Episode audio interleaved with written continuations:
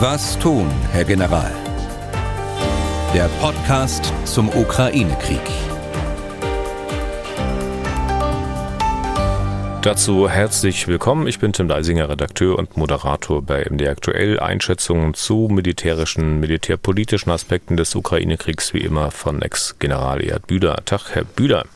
Danke, Deisinger. Kleine Besonderheit heute, diese Podcast-Folge wird am Freitag, 19. August, veröffentlicht. So ist zumindest der Plan, aber wir können sie nicht wie sonst kurz vorher aufzeichnen. Das geht diesmal aus Termingründen nicht. Wir zeichnen die Folge schon ein bisschen früher auf. Deswegen verkneifen wir es uns auch mal auf die aktuelle Lage zu schauen. Wer weiß, was sich da äh, in der Zeit tut. Äh, wir nehmen uns heute mal den Berg an Hörerfragen, auch Hörerinnenfragen vor und bauen diesen Berg mal ein bisschen ab. Ohne lange Vorrede will ich mit einem Anruf beginnen, der auf unsere Mailbox eingegangen ist. Äh, ich kann dir die Nummer auch nochmal sagen, 0800 637 3737. Die Frage ist ein bisschen weiter dreht zum ukrainischen Angriff auf einen russischen Stützpunkt auf der Krim. Haben wir auch schon ausführlich in Folge 44 äh, drüber gesprochen. Wir hören mal die Frage. Guten Tag, mein Name ist Dirk Ulrich und ich komme aus dem Saarland. Der Angriff auf die Krim, den Luftwaffenstützpunkt Zaki, war das eventuell nur ein Wink mit dem Zaunpfahl? weil äh, von Mikolaev nach Sevastopol sind es 285 Kilometer, also nicht wesentlich weiter. Äh, soll das nur ein Wink gewesen sein? Achtung, Achtung, wir sind bald in der Lage, äh, auch äh, Sevastopol, diese Seeeinheiten dort zu bekämpfen und hat sich durch diesen Raketenangriff eine neue Zeit eingeläutet, weil die Ukraine nun in der Lage ist, deutlich weiter entfernte Ziele anzugreifen. Das war so die Frage von Herrn Ulrich. Hm.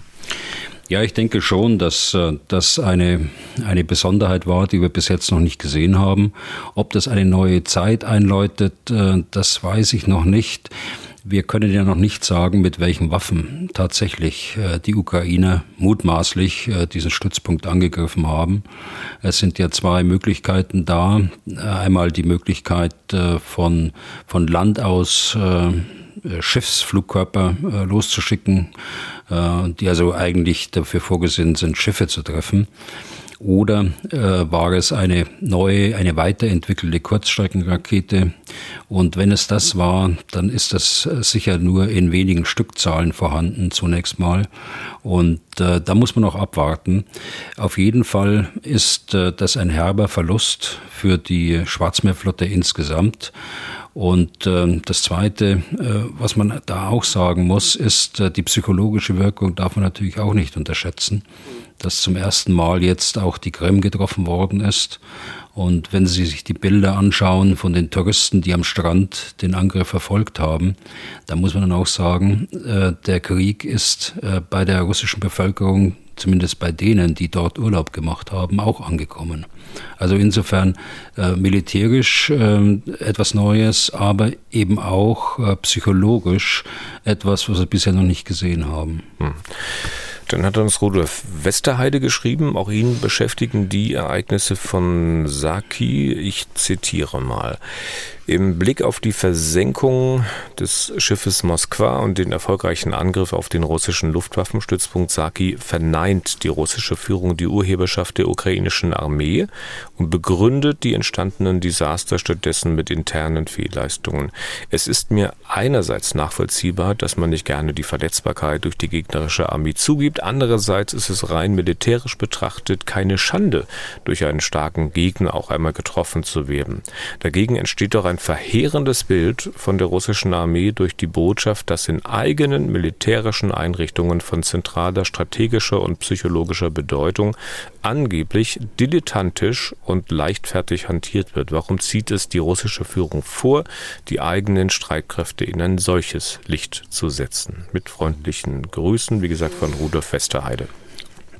Ja, gute Frage. Das ist ja ein Muster, das sich durchzieht. Insofern ist es gerechtfertigt, dass man die Versenkung der Mos Moskwa vergleicht mit dem Angriff auf den Luftwaffenstützpunkt Saki. Ich glaube, ähm, Russland kann einfach nicht zugeben, dass die Krim, die so stark befestigt ist, äh, worden ist seit 2014, die so stark mit äh, Luftabwehreinheiten gesichert ist und gerade der Raum, äh, den der Hörer vorher angesprochen hatte, den Raum Sevastopol, äh, zu dem auch äh, Saki auch gehört, ähm, dass das gelungen ist, äh, dort einen Angriff so zu platzieren, dass erheblicher Schaden äh, von operativer Bedeutung für die Schwarzmeerflotte äh, gegangen, zustande kam. Äh, man schiebt das dann auf die Truppe, die da dilettantisch und leichtfertig hantiert.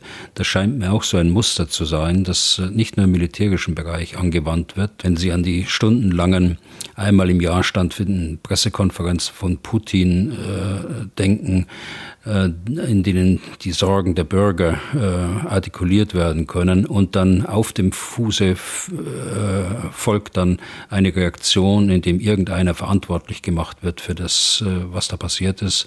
Ob, ob er dafür verantwortlich ist oder nicht, spielt keine Rolle. Und so war es ja auch in, in Saki. Der Oberbefehlshaber der Schwarzmeerflotte soll ja auch abgelöst worden sein.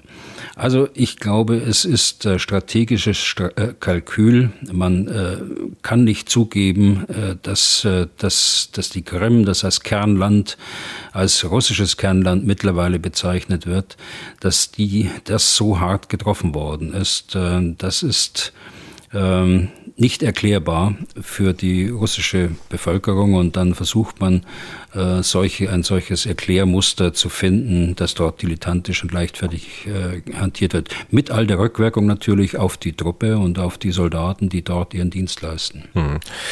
Herr Westerheide hat noch eine zweite Frage und zwar, wie vielfältig in der Berichterstattung wird auch in Ihren Gesprächen, also in unseren hier im Podcast, gelegentlich auf Erkenntnisse des britischen Geheimdienstes Bezug genommen. Wie kommt es, dass gerade die britischen Dienste offensichtlich über Informationen und Einsichten verfügen, die vergleichbaren Einrichtungen anderer Staaten nicht zur Verfügung stehen?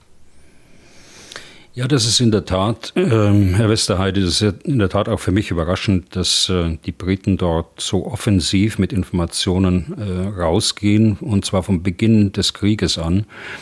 Es ähm, ist allerdings nicht der britische Geheimdienst, sondern es ist das äh, militärische Nachrichtenwesen, Military Intelligence oder Defense Intelligence des Verteidigungsministeriums, das das äh, veröffentlicht.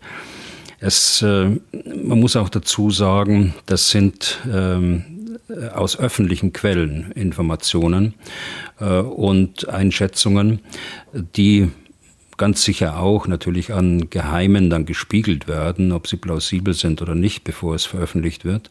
Aber im Wesentlichen werden sich die, äh, werden sich die Mitarbeiter dort auf öffentliche Quellen abstützen.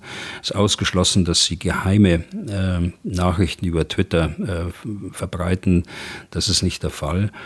Äh, ich nutze das, wie ich andere Quellen auch nutze. Ich nutze den, die Verlautbarungen des, äh, des ukrainischen Generalstabs, des russischen Generalstabs, eben das aus dem äh, Verteidigungsministerium. Ich nutze die, äh, die Website, das hatte ich schon mal angesprochen, auch empfohlen, allerdings alles in Englisch, des Institutes for Study, for the Study of War ähm, und andere Websites und äh, vor allen Dingen auch Twitter-Accounts von von äh, russischen äh, äh, Journalisten, die nach, nach in den Westen geflohen sind mhm. und von dort aus jetzt das zu kommentieren. Und welche Quellen nutzen Sie, die Sie uns nicht nennen wollen? Naja gut, äh, da könnte ich jetzt noch weiter fortsetzen. Natürlich die, äh, die Medienlandschaft insgesamt, äh, wenn man schon dabei sind, also die großen Tageszeitungen, da sticht in seiner Berichterstattung aus meiner Sicht der Tagesspiegel in Berlin hervor, aber auch die FAZ und die, und die Welt, die Süddeutsche sind da gute Adressen. Äh, für wirklich äh, guten Journalismus und ausgewogenen Journalismus. Und äh, dann gibt es eine Reihe von, von ukrainischen Websites. Da muss man allerdings immer etwas vorsichtig sein, ob es tatsächlich ähm, dann richtig ist. Deshalb ist es wichtig, möglichst viele Quellen zu nehmen, Überschneidungen festzustellen, aneinander zu spiegeln und dann aufgrund der eigenen Erfahrung dann auch die entsprechenden Schlüsse ziehen hm. zu können. Na, ich wollte eher darauf hinaus, es gibt also immer so Leute, die denken, ich höre das auch öfter mal irgendwie, na, der General, der hat doch da bestimmt noch Quellen, die unser einen nicht zur Verfügung stehen, aber wenn ich das recht wahrnehme, also Sie haben da kein irgendwelches Geheimdienst-Briefing äh, aller paar Tage oder Wochen und geheime Informationen, auf die Sie stützen können, sondern das, was Sie äh, an Informationen haben, was Sie äh, dann aufbereiten mit Ihren Erfahrungen, das könnten wir uns alles selbst auch zusammensuchen. Naja, wenn ich Fragen habe, dann äh, stütze ich mich schon auf ein Netzwerk ab. Allerdings sind das offene Informationen, auch hier völlig ausgeschlossen, dass man hier Geheiminformationen dann auf die Art und Weise weiterverbreitet. Und äh, offizielle Unterrichtungen all derjenigen, äh, die sich hier äußern äh, zum Ukraine-Krieg, gibt es ohnehin nicht. Hm. Das heißt, äh, Sie. Aber, aber ja. Bitte. Aber ich, ich versuche natürlich schon, wie ich es gerade gesagt habe, äh, mein Netzwerk zu nutzen, um äh, auch Experten zu fragen. Denn ich bin mitnichten ein Experte äh, insgesamt, sondern das hatte ich, glaube ich, auch schon mal zum Ausdruck gebracht. Äh, ich bin da eher Generalist, deshalb eben auch General und ich brauche viele Experten, um, um dann ein Bild auch zu bekommen. Ja. Das heißt, Sie stehen am frühen Morgen wahrscheinlich um vier auf, lesen vier Stunden, trinken zehn Tassen Kaffee und dann können Sie mit uns reden. Nein, es kommt darauf an, kontinuierlich, kontinuierlich die Lage zu verfolgen. Das nutzt gar nichts, dass man sich dann vorher zwei Stunden hinsetzt und ja. äh, versucht, das nachzuvollziehen, sondern Sie müssen das kontinuierlich machen. Ja. Okay, nun äh, zwei Fragen von Toni Georgiev, äh, die, wie er schreibt, aufeinander aufbauen. Erste Frage, wie muss man sich eigentlich eine der auch im Podcast oft gelobten ukrainischen Verteidigungsstellungen vorstellen? Das müsste etwas mehr sein als ein zwei Meter tiefer Graben im Boden, den ich aus Kriegsfilmen kenne, denn diese Verteidigungsstellungen halten dem angeblich massiven russischen Artilleriebeschuss ziemlich lange stand. Ja, das ist tatsächlich so. Die sind ja äh, nach 2014 äh, kontinuierlich angelegt worden. Das sind äh, weit verzweigte Verteidigungsstellungen, die man nicht mit dem Spaten aushebt, äh, so wie man das vielleicht aus dem einen oder anderen Film kennt. Und dann äh, ist das ein zwei Meter tiefer Graben, äh, wie unser Hörer hier das beschreibt. Äh, sondern das sind mit Maschinen ausgehobene äh, äh, Gräben, das sind Unterstände, äh, die auch abgedeckt sind. Äh, hier wird auch Beton auch verwendet, zum Teil, um sie, um sie massiv, um die, die Menschen dort massiv zu schützen. Und so muss man sich das vorstellen. Das wird auch in, in, in der Tiefe ausgebaut. Also es gibt nicht nur eine Verteidigungsstellung, sondern es gibt dann die zweite, die dritte, die vierte Linie, um dann auch zu ermöglichen, dass äh, wenn das Artilleriefeuer zu stark wird, dass man dann äh, durch Gräben, äh, durch Tunnelsysteme weiterhin nach, äh, weiter nach hinten ausweicht, um sich davor zu schützen. Okay, und dann die zweite Frage von Herrn Georgiev. Wenn die Ukrainer eine so gut aufgebaute Verteidigungsstellung dennoch an die Russen verlieren, ist es nicht umso schwieriger, diese in eine Gegenoffensive wieder zu erobern? Erstens haben die Russen dann die sehr gute ukrainische Verteidigungsstellung zur Verfügung. Zweitens müssen die Ukrainer als dann Angreifer in der Anzahl der Soldaten um das circa dreifache überlegen sein. Drittens brauchen sie Artilleriefeuerkraft, die der russischen mindestens vergleichbar ist und den Ukrainern bisher immer im Krieg gefehlt hat. Können die Ukrainer diese in meinen Augen gravierende Nachteile mit anderen Mitteln wirklich aufwiegen? Er dankt übrigens noch für die Podcast und wünscht, äh, Zitat, weiterhin viel Geduld bei der Beantwortung unserer Fragen. Hm. Ja, jede Verteidigungsstellung hat, ein, hat natürlich eine Ausrichtung äh, im Gelände. Und äh, selbst wenn man sie dann erobert, dann heißt es nicht, dass es äh, die richtige Ausrichtung ist für denjenigen, der es erobert hat. Also sie erfüllt ja einen bestimmten Zweck. Äh, sie schaut in eine bestimmte Richtung. Beobachtungsmöglichkeiten äh, müssen da einfließen. Es ist nicht nur der Schutz, äh, Wirkungsmöglichkeiten müssen einfließen. Und so wird eine Verteidigungsstellung aufgebaut. Sie kann also nicht unmittelbar genutzt werden wenn ein Angreifer sie erobert, dass er dann in die entgegengesetzte Richtung sich praktisch aus dieser Stellung verteidigen kann. Also das grundsätzlich, natürlich ist es so, dass der eine oder andere Unterstand verwendet werden kann, aber sie muss erheblich umgebaut werden, dass sie dann in eine andere Richtung auch wirksam werden kann. Das äh, Zweite, äh, das hatte ich schon mal gesagt, also das mit dem 3 zu 1, das ist immer so eine, eine Faustregel, wissen Sie, die, die nutzen wir, um ganz jungen äh, Soldaten, äh, Offizieranwärtern an der Offizierschule ähm, nahezulegen oder ein Gefühl zu geben, äh, wie man die Kampfkraft äh, eines Gegenübers einschätzen muss. Äh, in der Realität, dann in der Komplexität äh, solcher Operationen ist das schwierig äh, an solchen Kräfteverhältnissen festzumachen.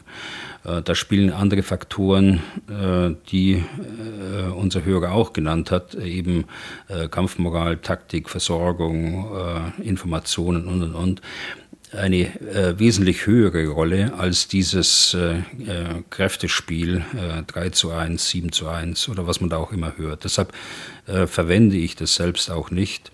Äh, gerade wenn man auf eine Ebene geht, äh, auf eine etwas größere Ebene, auf die operative Ebene, dann sollte man das nicht tun. Richtig ist zweifellos, dass die Ukraine in der Artillerie nach wie vor unterlegen ist. Äh, die russische äh, Artillerie ist groß. Sie haben offenbar ähm, unbegrenzt Munition, äh, noch aus dem Kalten Krieg.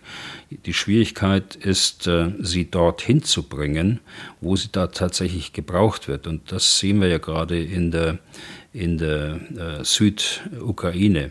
Und deshalb äh, sind die Artilleriewaffen, die die Ukraine besitzt und aus dem Westen bekommen hat, so wertvoll, weil sie eben punktgenau dann ein solches Depot, ein Versorgungsdepot beschießen kann, mit der Folge, dass dann bei, auf der russischen Seite die Artillerie äh, nicht in dem Maß zur Verfügung steht, wie wir es aus dem Donbass kennen.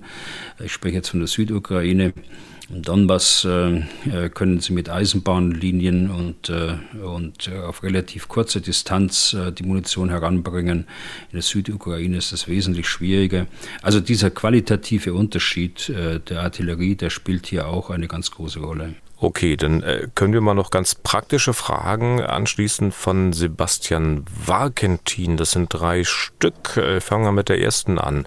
Wie erfolgt eigentlich die Ernährung der Soldaten? Was gibt es auf russischer und ukrainischer Seite zu essen und wie wird das unter Dauerbeschuss zubereitet und eingenommen? Wie sichern die russische und die ukrainische Seite die Versorgung? Wie erfolgt die Logistik? Ja, das ist natürlich eine Frage, die, äh, die kann man eigentlich äh, nicht beantworten, wenn man nicht selbst vor Ort ist. Äh, man kann das nur anhand der Bilder ungefähr versuchen einzuschätzen, die man sieht. Mancher Journalist wagt sich ja auch nach vorne und von daher bekommen wir die ein oder anderen Bilder. Was wir wissen ist, dass auf der ukrainischen Seite eine ganz große Unterstützung erfolgt äh, durch die Bevölkerung.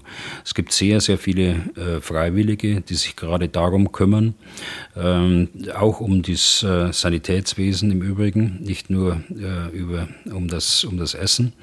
Auf der russischen Seite haben wir von Anfang des Krieges bis heute hören wir äh, Klagen, auch von den Soldaten selbst, äh, über Unterversorgung. Ähm, wir sehen Bilder äh, von Plünderungen. Also hier ist es mit der Versorgung äh, nicht so gestellt, weil auch die Unterstützung äh, durch die Bevölkerung nicht da ist. Beiden gleich äh, dürfte sein, die Einsatzverpflegung, die es in jeder Armee gibt. Das ist, ist fertig, sind Fertiggerichte die man warm macht äh, im heißen Wasser und dann öffnet, äh, so wie man es kennt vom, vom äh, Bergwandern oder vom, vom Outdoor-Aktivitäten. Das scheint in der Ukraine gut zu funktionieren. Auf der russischen Seite würde ich das eben, ebenso mit Fragezeichen versehen. Jedenfalls gibt es da die Klagen darüber. Das heißt, das heißt, es gibt ja wirklich so kleine Päckchen, also da muss man sich nicht vorstellen, dass da irgendwie, wie heißt das Ding, da so eine Gulaschkanone steht und dann kommen alle Soldaten aus dem Schützengraben und holen sich was, sondern da hat jeder so sein Päckchen und macht das für sich warm. Ja, genau, genau. Jedenfalls ähm, die Soldaten, die so weit vorne eingesetzt ja. sind, über mehrere Tage oder über Stunden äh, äh dort auf Patrouille sind oder oder äh, im Gefecht sind, in Aufklärungstätigkeiten betraut sind und so weiter, die haben ihre ihr Essen selbst mit. Äh, diejenigen, die weiter hinten äh, sind, äh, da läuft es dann so ab, wie Sie es gerade geschildert haben, aber ganz offensichtlich mit großer Unterstützung der Bevölkerung. Ja. Die zweite Frage von Herrn Wakentin, wie und wo schlafen die Soldaten? In Lagern, in Schützengräben oder im Hinterland? Gibt es da überhaupt einen Tag-Nacht-Rhythmus? Ja, also es, die, es muss schon gesehen werden, dass äh, die Soldaten ihre, ihre körperliche Leistungsfähigkeit erhalten. Das heißt, äh, sie müssen zur Ruhe kommen und äh, jeder der militärische Führer ist gut beraten zu sehen, dass seine Leute auch mal zum Schlafen kommen. Und das muss, muss er organisatorisch äh, sicherstellen. Also entweder durch einzelne Schichten, äh, die äh, dort gefahren werden, dass Soldaten stundenweise in den, in den Gräben oder in den Stellungen stehen oder auf den Gefechtsfahrzeugen äh, sitzen. Auch da kann man natürlich auch mal äh, schlafen. Man kann auch mal unter dem Fahrzeug schlafen. Also diese Provisorien gibt es. Weiter hinten ist es dann äh, schon so, dass die, dass die Leute irgendwo einquartiert werden, in einer Halle beispielsweise, in einer Scheune, äh, zum Teil in, in zivilen Häusern. So in etwa muss man sich das vorstellen. Okay, dann ist andeutungsweise der dritte Punkt äh, vielleicht sogar fast schon mitbeantwortet. Ich nenne ihn trotzdem nochmal, was machen die Soldaten zum Ausgleich zum in Anführungszeichen Kriegsalltag? Gibt es Möglichkeiten für den psychischen Ausgleich und zum Abschalten oder auch mal Erholungsphasen nach den nun vielen Monaten? Ja, also das haben wir auch gehört, dass äh, einzelne Soldaten, und die sind ja auch interviewt worden in Kiew und in anderen Städten der Westukraine insbesondere, dass sie herausgelöst werden für äh, ein paar Tage, für ein langes Wochenende oder so und äh, dann wieder nach vorne in die, in die Operationsräume gehen müssen. Äh, das sind allerdings alles nur kurze Erholungsphasen und man darf das nicht ähm, schönreden. Diese Leute, egal ob es jetzt in der russischen Armee sind oder, der, oder in der ukrainischen, die stehen unter einer enormen Belastung. Und äh, wenn man das im Auge hat, dass äh, man die, die körperliche aber auch die psychische Leistungsfähigkeit äh, der Leute nicht verlieren darf, da muss man solche Maßnahmen ergreifen, äh, damit sie sich äh, ein Stück weit wenigstens von dem, was sie erlebt haben, erholen. Vielfach wird es auch posttraumatische Belastungssymptome geben, die sich dann erst viel später äußern, aber deshalb muss man frühzeitig das erkennen und auch frühzeitig entgegenwirken.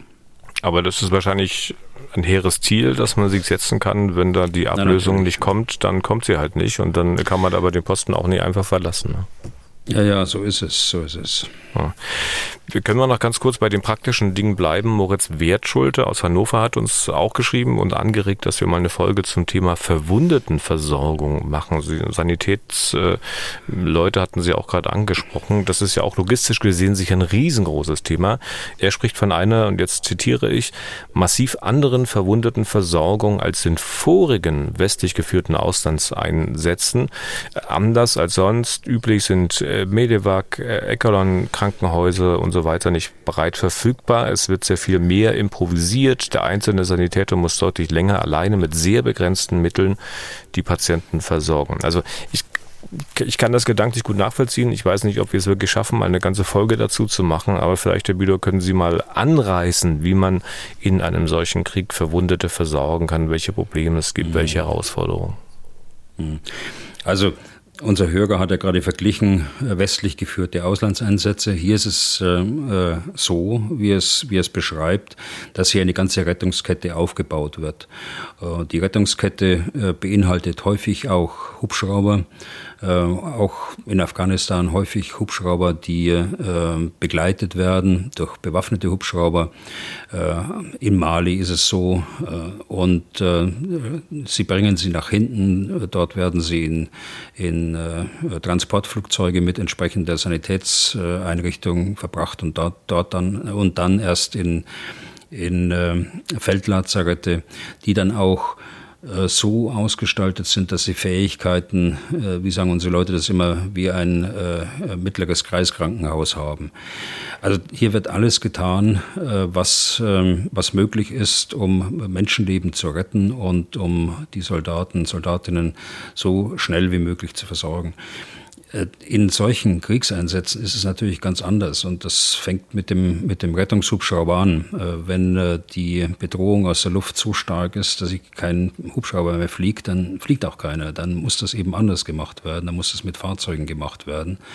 Eine enorme Belastung und schon alleine der, der Verwundetenanfall, wenn ich es mal so ausdrücken darf, der vom Präsidenten ja selbst äh, eingestanden worden ist. Ob es nun ganz richtig war oder nicht, mag dahingestellt sein, aber äh, dass da äh, 100 Ausfälle pro Tag äh, da waren, von den Russen hört man ja solche Zahlen nicht. Aber von den Russen wissen wir Einschätzungen aus dem Westen, dass äh, über 40.000 äh, Soldaten bereits ums Leben gekommen, sprich gefallen sind. Also dann mag man ermessen, welche, welche äh, Herausforderung für den Sanitätsdienst auf beiden Seiten äh, dort besteht. Okay, jetzt die Mail von André Kroll aus Reichenbach und zwar aus Reichenbach im Vogtland. Herr Kroll schreibt folgendes. Es geht um die Überlegenheit der Feuerkraft der russischen Armee in Klammern 1 zu 20 gegenüber der Ukraine, äh, da die russische Wirtschaft noch nicht auf Kriegswirtschaft umgestellt ist und ihre Produktivität nicht äh, an die des Westens heranreicht, müssen doch die Vorräte an Munition irgendwann aufgebraucht sein. Die Medien mit von 20.000 Schuss am Tag berichtet. Schon allein die Lagerung ist platzmäßig schwer vorstellbar und sicher nicht durch die Rüstung qualitativ zu ersetzen. Wie ist Ihre Meinung dazu? Und vielen Dank für eine Antwort. Ja, ich glaube, äh, das ist von einer Frage schon aufgegriffen worden äh, vorher von einem Hörer. Äh, es ist so, dass hier eine quantitative äh, Überlegenheit da ist. Ähm, es ist äh, äh, auch so, dass diese russische Artillerie ähm, nicht punktgenau schießen kann, dass sie als Flächenwaffe benutzt wird mit dem entsprechenden Munitionsbedarf und Munitionsverbrauch. Und äh, da sind durchaus 20.000 Schuss am Tag äh, sind da ähm, realistisch, jedenfalls in den Schwerpunkten. Äh, an anderen Stellen wird es ein bisschen darüber, äh, äh, darunter liegen. Und äh, die Lagerung der Munition platzmäßig, sie ist tatsächlich schwer vorstellbar, aber sie haben dann eben jede Menge Munitionsdepots im Zusammenhang mit den Artilleriestellungen. Und das ist eben eben ein, äh, ein, ein, guter operativer Ansatz der, der Ukraine, den, den sie seit einigen äh, Wochen jetzt anwendet, mit den äh, westlichen Waffen, die sie bekommen haben, eben gerade diese Munitionsbestände dann auch äh, ganz gezielt zu bekämpfen. Wie viel die äh, äh, russische Armee tatsächlich an Vorräten hat, äh, äh, kann man nicht abschätzen. Aber ganz sicher ist es so, dass sie all die vielen Bestände, ähm, nicht abgebaut hat. Sie haben ja die Armee reduziert nach dem Kalten Krieg, genauso wie wir, aber die haben diese Bestände nicht abgebaut. Sie haben immer noch die alte Munition und äh, da äh, ist kein Ende abzusehen. Außerdem hat äh, Russland eine funktionierende Rüstungsindustrie die äh, auch ohne komplett umgestellt zu sein auf Kriegswirtschaft äh, doch einiges leisten kann. Äh, das ist schwierig in der Ukraine. Äh, da fehlt die Rüstungsindustrie, jedenfalls in großen Teilen, weil sie eben zerstört ist. Okay, nun ist äh, Lukas Neuerburg an der Reihe mit einer Personalfrage, mit einer ganz speziellen Personalie. Auch die hat hier Podcast vor einiger Zeit schon mal eine Rolle gespielt. Folgendes. Mich beschäftigt der Verbleib des ehemaligen Generalstabschefs Valeri Gerasimov. Anfang Mai wurde dieser laut Ukraine bei seinem Frontbesuch durch einen Artillerieüberfall verwundet. Tatsächlich war er am Tag des Sieges, dem 9. Mai, nicht bei der Parade zu sehen in Moskau und etwas später wurde bekannt, dass der Oberbefehl über die Streitkräfte an Alexander Dvornikow übertragen wurde. Seitdem scheint kein Lebenszeichen von Gerasimov mehr an die Öffentlichkeit zu drängen. Meine Frage an den Ex-General ist, ob es normal ist, dass ein so hoch angesehener, aber geschasster General komplett von der Bildfläche verschwindet oder ob er vielleicht doch ernsthaft verwundet wurde. Viele Grüße. Das wissen wir nicht, ob er ernsthaft verwundet worden ist. Er ist ja verwundet worden Anfang Mai äh, in, im Bereich Isium. Isium war damals der Schwerpunkt äh, der russischen Armee. Von dort aus sollte äh, praktisch der gesamte äh, Donbass eingekesselt werden und die, die ukrainische Truppe, äh, die dort, sich dort befand. Äh, es ging nur langsam vorwärts und äh, deshalb ist der Generalstabschef offenkundig selbst dort in den Schwerpunkt äh, gereist äh, der Gefechtshandlungen und ist dabei verwundet worden. Er war nicht bei der Parade, das stimmt. Und er ist auch nach meiner Wahrnehmung in der letzten Zeit, seit etwa Ende Mai, nicht mehr öffentlich aufgetreten. Ich erinnere eine äh, Ordensauszeichnung an ihn. Das muss Ende Mai gewesen sein, aber seither habe ich da nichts mehr gehört äh, von ihm. Was äh, nun die Ursache ist dafür, da kann man eigentlich nur raten und rätseln. Ähm, ernsthafte Verwundung hatten Sie schon bereits gesagt. Es könnte auch sein, dass er schlichtweg kaltgestellt ist für eine, für eine bestimmte Zeit und öffentlich nicht, ähm, nicht auftreten soll. Äh, man ist sicher nicht, äh, äh, nicht erfreut über die Leistungen der russischen Armee im Kreml, in der engeren Kremlführung dort. Und das kann natürlich sein, dass sich das auf Gerasimov dann auswirkt. Aber nominell ist er nach wie vor der Generalstabschef. Der Alexander Dvornikow, den Sie angesprochen haben, der hat ähm, äh, etwa auch im Mai oder Ende April, Mai den operativen Oberbefehl über die Ukraine übernommen, äh, also vor Ort, äh, permanent vor Ort. Ähm, das hat es bis dahin ja noch nicht gegeben, das war äh, neu. Und den hat er ausgeübt, äh, bis er selbst abgelöst worden ist. Aus persönlichen Gründen, weil man ihm Trunkenheit vorgeworfen hat äh, und äh, wegen der Leistungen, die seine Soldaten gezeigt haben. Also hier auch ein Muster, das Sie bei Gerasimov vermuten, aber da müssen wir noch ein bisschen warten, wie sich das entwickelt. Ich kann mich erinnern, Sie waren in Warschau, ähm, als Ihren Studenten, glaube ich, sofort aufgefallen war, dass Gerasimov nicht bei der Parade dabei war. Ne? Vielleicht genau, genau. fällt Ihren Studenten ja demnächst auch wieder ganz schnell irgendwas auf und wir erfahren von denen, was Richtig. mit Herrn Gerasimov passiert ist. Aber dafür ja. müssen Sie erstmal wieder nach Warschau fliegen. Momentan sind Sie ja noch im Urlaub. Christian ja. Mais schreibt uns Folgendes. Eine Frage beschäftigt mich schon seit Beginn des Krieges. Gibt es ein Szenario, in dem eine aktivere Unterstützung der Ukraine durch den Westen, also ein tatsächlicher Kriegseintritt einzelner westlicher Länder oder gar der ganzen NATO die bessere Option wäre, als sich weitgehend herauszuhalten. Die Ukraine schlägt sich gut, auch dank der Waffenlieferungen, aber was würde der Westen tun, wenn Russland am Ende doch gewinnt. Wäre es vielleicht gut und eine sinnvolle Abschreckung, wenn der Westen jetzt schon deutlich macht, dass es rote Linie gibt, die bei der Überschreitung auch eine äh, Kriegseintritt des Westens nicht mehr ausschließen würde, ähnlich wie die USA unmissverständlich solche Linien für Taiwan gezogen haben. Ich weiß auch, dass dieses Szenario eine Katastrophe ist, der Sieg Russlands über die Ukraine aber eben auch. Herzlichen Dank mhm. von Christian Mais. Naja, es gibt schon eine rote Linie äh, und die heißt, äh, die heißt, äh, die NATO verteidigt jeden Quadratmeter des Bündnisgebietes. Äh, das hat ja der äh, Generalsekretär Stoltenberg auf dem Gipfel jüngst gesagt, mehrfach auch wiederholt. Also das ist die rote Linie für die NATO. Das Bündnisgebiet wird verteidigt. So, und wenn Sie jetzt ansprechen, dass man zu irgendeinem Zeitpunkt dann auch die die Ukraine aktiv unterstützen würde, also aktiv äh, Kriegspartei äh, wird, das wird es aus meiner Sicht nicht geben. Äh, da kann ich auch nur davon abraten. Das ist leider so. Äh, die die, äh, Russland ist eine Nuklearmacht und äh, die NATO äh, wird dort nicht äh, tätig werden. Die NATO wird dann nicht eskalieren. Das Risiko, dass es zu einem Nuklearkrieg äh, käme, wäre äh, viel zu groß und der Schaden, der dann entsteht, der steht in keinem Verhältnis zu dem riesigen Schaden, der heute schon entstanden ist. Also bitte nicht falsch verstehen, aber man muss da einfach pragmatisch, glaube ich, auch das beurteilen, die Möglichkeiten, die wir dort haben.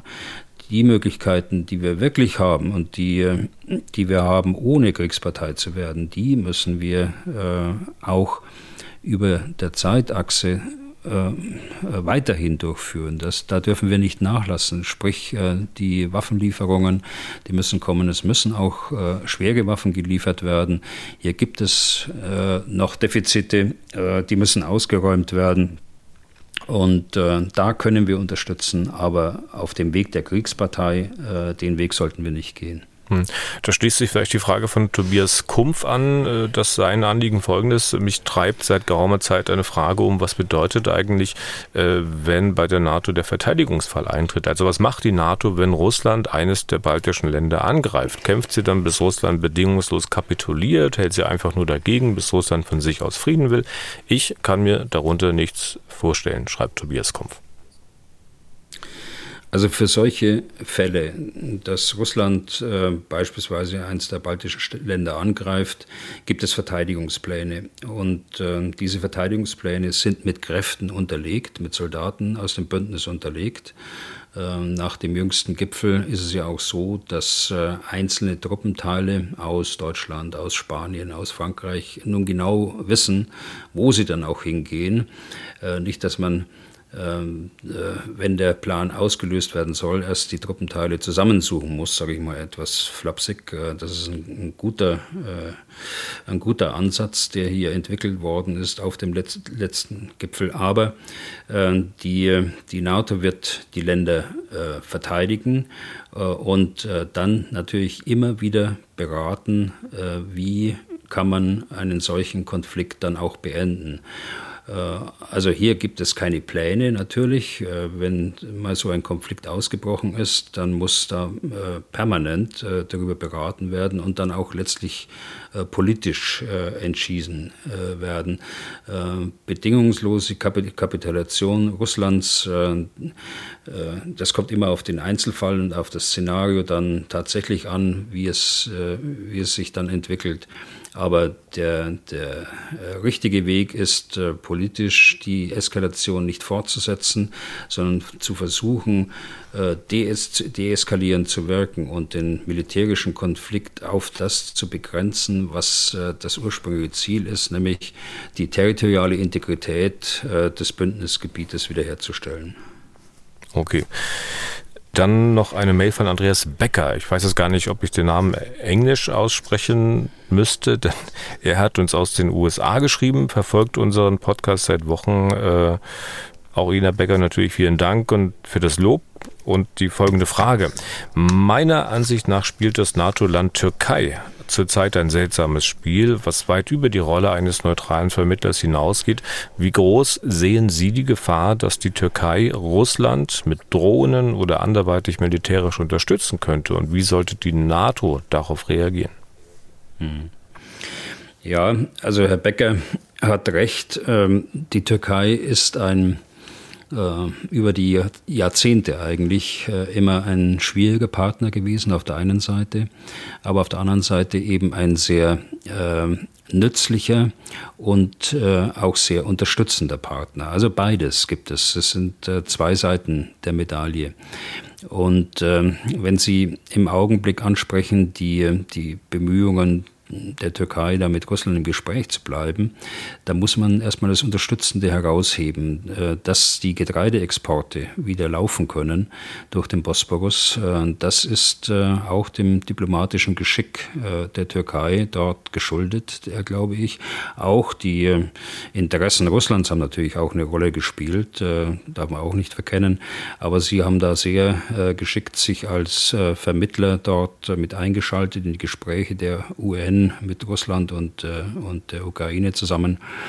Auf der anderen Seite ähm, kommt ja der Tag äh, immer näher, äh, an dem alle 27 NATO-Staaten dann äh, die Beitrittsprotokolle für Finnland und Schweden ratifiziert haben. Warum sage ich 27? Weil zum Schluss noch die Türkei übrig bleibt. Äh, und hier wird ausgereizt und, und nationale Interessen gespielt. Ähm, ja, dass man schon fast glaubt, ähm, man riskiert die Einigkeit des Bündnisses, die man eigentlich nach dem Kriegsbeginn äh, so hoch geschätzt hat insgesamt. Also da ist äh, wirklich die Frage, äh, wie es weitergeht und äh, wenn das noch wie unser unser äh, Hörer vermutet, äh, dass hier mit Drohnen unterstützt wird oder anderweitig militärisch unterstützt wird, dann wäre das natürlich eine, eine äh, noch äh, äh härtere Lage. Und da äh, bleibt abzuwarten, wie das, wie das Bündnis reagiert. Also im ersten Fall Finnland-Schweden glaube ich, dass es zu einem Einlenken kommt. das andere mit militärischer Unterstützung für Russland sehe ich persönlich nicht, aber als Option ist es natürlich da und es wird darüber berichtet und äh, ähm, kann natürlich auch sein. Die Türkei hat ja auch Waffensysteme, modernste Waffensysteme aus Russland gekauft mit der S-400 äh, Luftabwehr hat dadurch riskiert äh, und äh, billig in Kauf genommen eigentlich, dass sie Waffensysteme aus dem Westen nicht bekommen haben. Also letztlich ist es ein ähm, auf den ersten Blick seltsames Spiel. Auf der anderen Seite ist die NATO das gewohnt, äh, mit äh, einem solchen Bündnispartner auch umzugehen. Und seit langem äh, ist es gewohnt, dass es den Gegensatz gibt zwischen Griechenland und Türkei. Aber es ist immer noch äh, am Ende ein vernünftiger Kompromiss herausgekommen und das wünsche ich mir natürlich auch in Bezug auf die aktuellen Felder, die ich gerade beschrieben habe. Hm.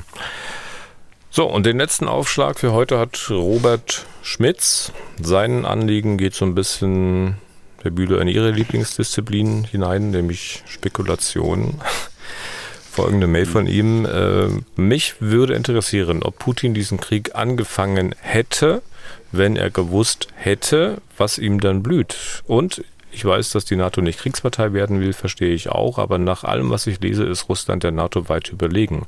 Stimmt das und weiß Putin das auch? Danke für eine wie auch immer geartete Antwort.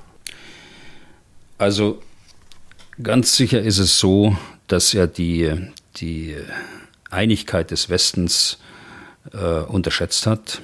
Ganz sicher ist es so, dass er die Fähigkeiten der, der Ukraine ähm, unterschätzt hat, dass er die eigenen Fähigkeiten überschätzt hat auf der anderen Seite, dass er äh, sicher auch mittlerweile weiß, äh, dass man nicht aus einem Manöver am 23. Februar äh, plötzlich äh, am 24. einen Krieg beginnen kann, ohne dass man das äh, sauber vorbereitet hat äh, mit, mit der gesamten äh, Befehlskette und nicht nur mit der, Besch äh, mit der, mit der äh, Spitze des Militärs.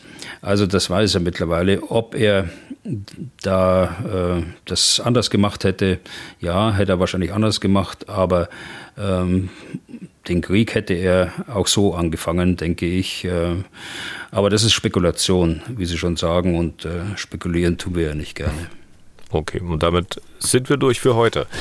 Herzlichen Dank an die Fragesteller und Fragestellerinnen fürs Interesse und fürs Mitmachen und danke, Herr Bühler, fürs Beantworten dieser Fragen heute. Wenn Sie auch Fragen an Herrn Bühler haben, dann bitte eine Mail an general.mdaktuell.de oder halt auf unserer Mailbox anrufen 0800 637 3737.